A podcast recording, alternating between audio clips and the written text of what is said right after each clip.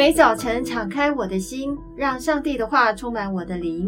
欢迎您收听美言美好的一天，各位听众好，杨牧师平安，兄妹姐妹平安，听众朋友大家好。杨牧师，我们按着每日研经释义的进度，已经进入大家都非常喜欢的一个经卷哦，就是但以理书。但以理书。那这周我们要分享的是来到了第四到第七章。啊，我们知道但以理在公元前六百零五年的时候被掳到巴比伦。是。那那个时候他只有很年轻啊，只有十五岁。岁。他历经了尼布甲尼撒王、以未米罗达，是啊，就是尼布甲尼撒的儿子。儿子。然后拿波尼度啊，到巴比伦的最后一个这个博沙沙王。一直转换朝代，换了一个朝代，嗯、到波斯的大利乌王哦。这个时候的戴伊里年纪应该已经超过八十岁了。他在这个异教的文化，而且是伴君如伴虎的职场。嗯、是。那我想请问杨牧师第一个问题：但以理服侍两个帝王的王，包含巴比伦还有波斯帝国，他总共有七个王，在朝中他都受到了器重。而且改朝换代仍然是大享亨通。我们可以从戴理身上学习的精神跟典范是什么？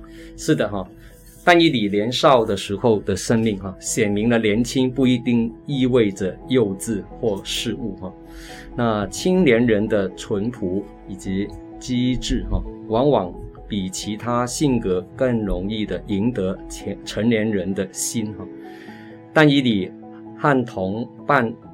这些朋友哈，就是这三个朋友，从犹大家中被掳到巴比伦，前途未卜，但他们的素质素质很很好的啊，性格，那圣经也形容说啊，但以理也美好的灵性，又有从神来的智慧、知识、聪明，使他们胜任王宫中的职务。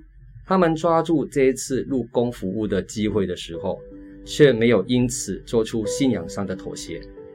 另外一方面，但以理以适当的方式坚守信仰，而显示了他的优异品格。他跟随上帝的旨意生活，继续坚持良好的生活习惯。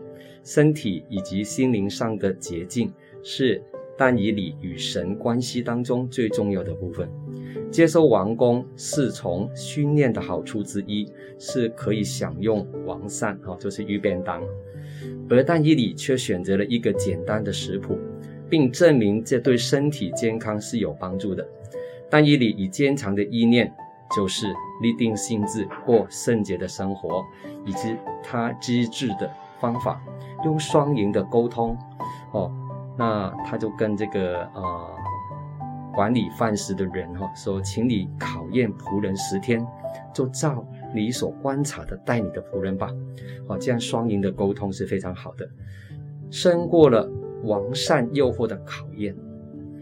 美言的作者胡尚明牧师在七月十号的研经释义里面提到，但以理拒绝了名利的搞赏，为伯沙沙王解明了场上的文字，写明了先知侍奉的态度哈是具备的。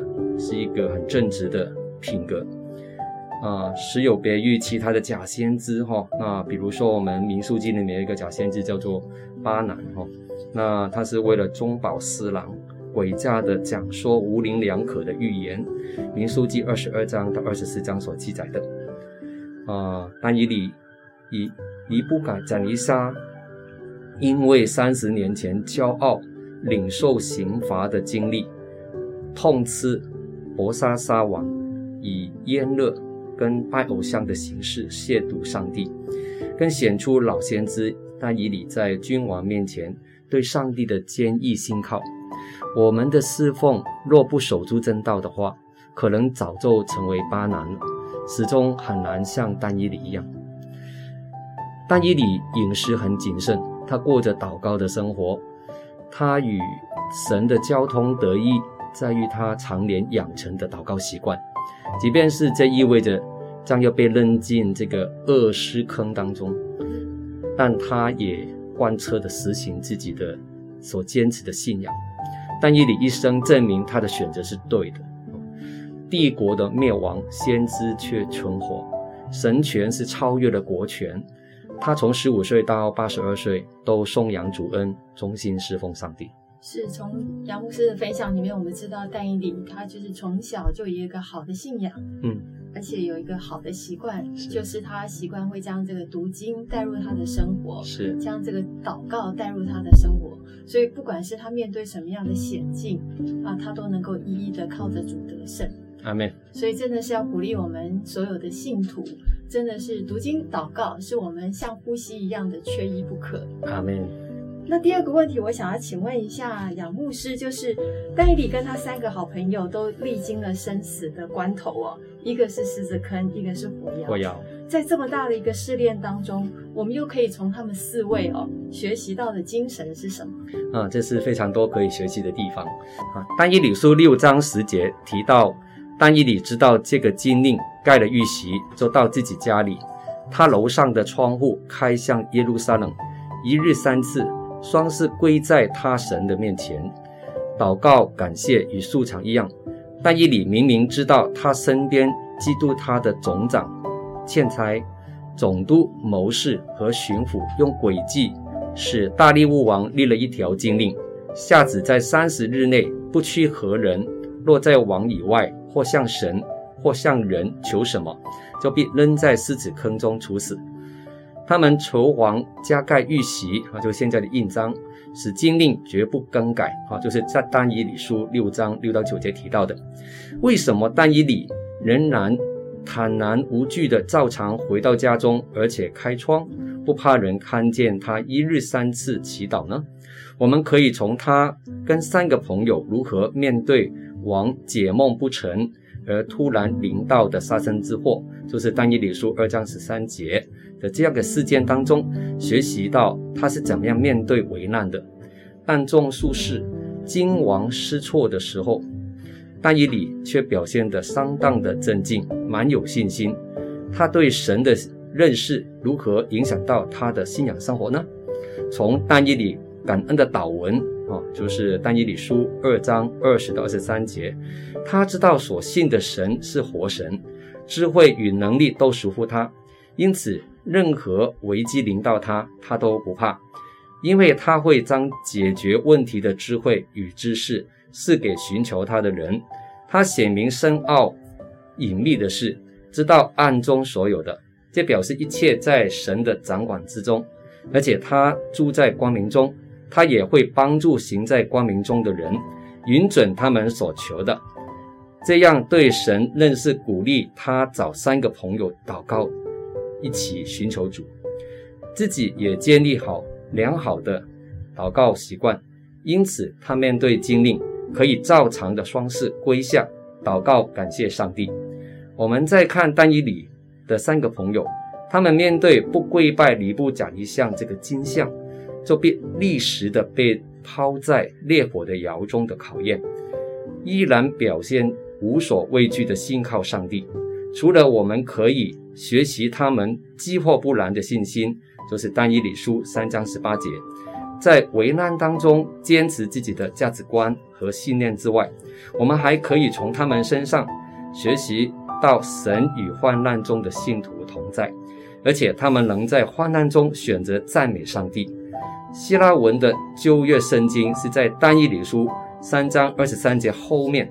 加入了一大段的补篇，就是但以理三章二十四到九十节，这大段的啊、部分可以分为三大部分。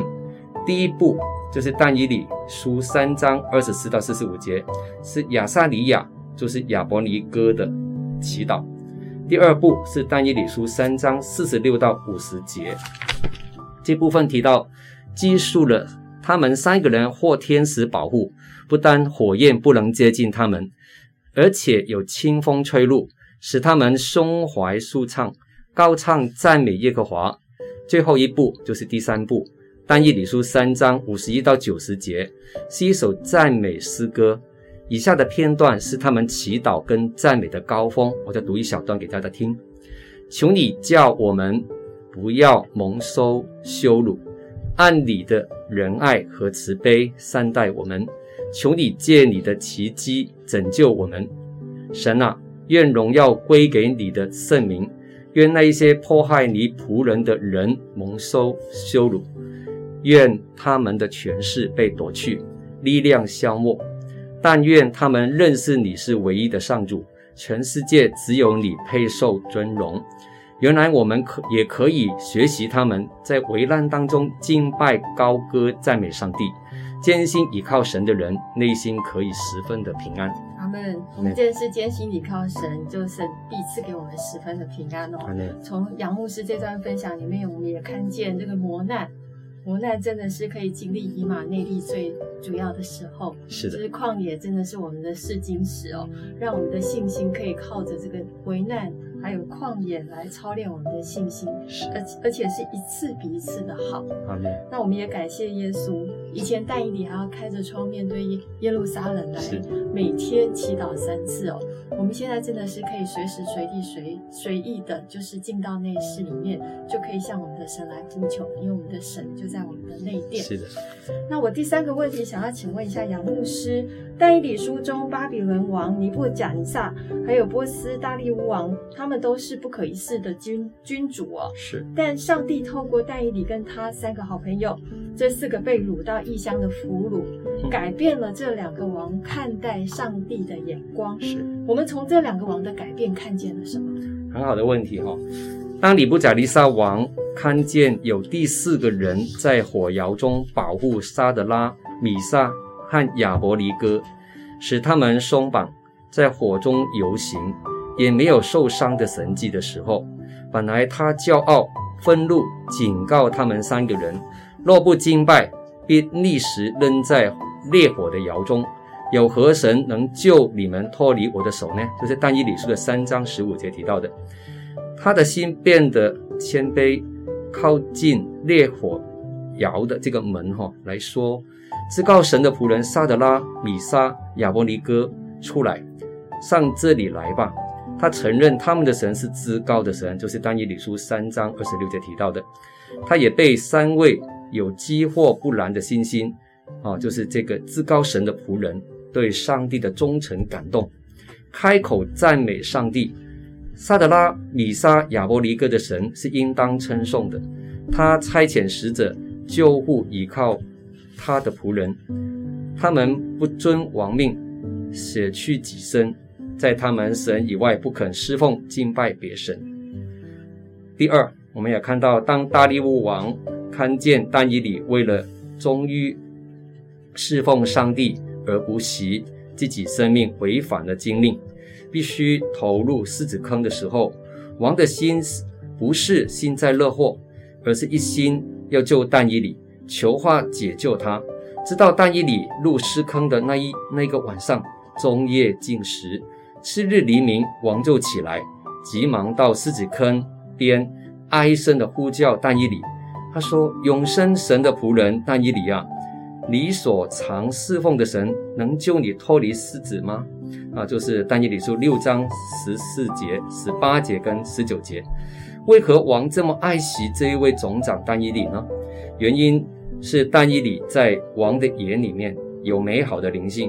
显然超乎其余的总长跟总长跟总督，连寻找但以理把柄的官员都说，只是找不着他的错误过失，因他忠心办事，毫无错误过失。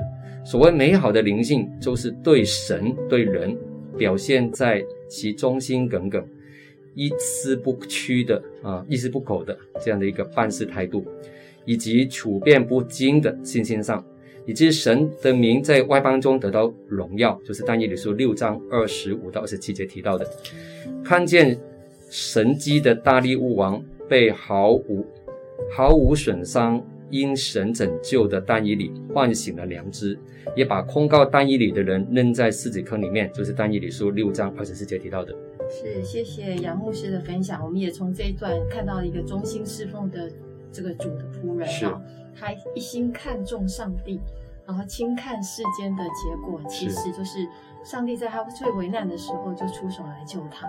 但是这个不可一世的这个地上的有限的王，也看见了这个我们天上的王的权柄啊。是，所以我们还是看得出来，这个整个呃谁谁掌权呢？就是我们的上帝，上上帝掌权。但但是我们也从这个呃忠心侍奉的人身上看得出来，他可以影响。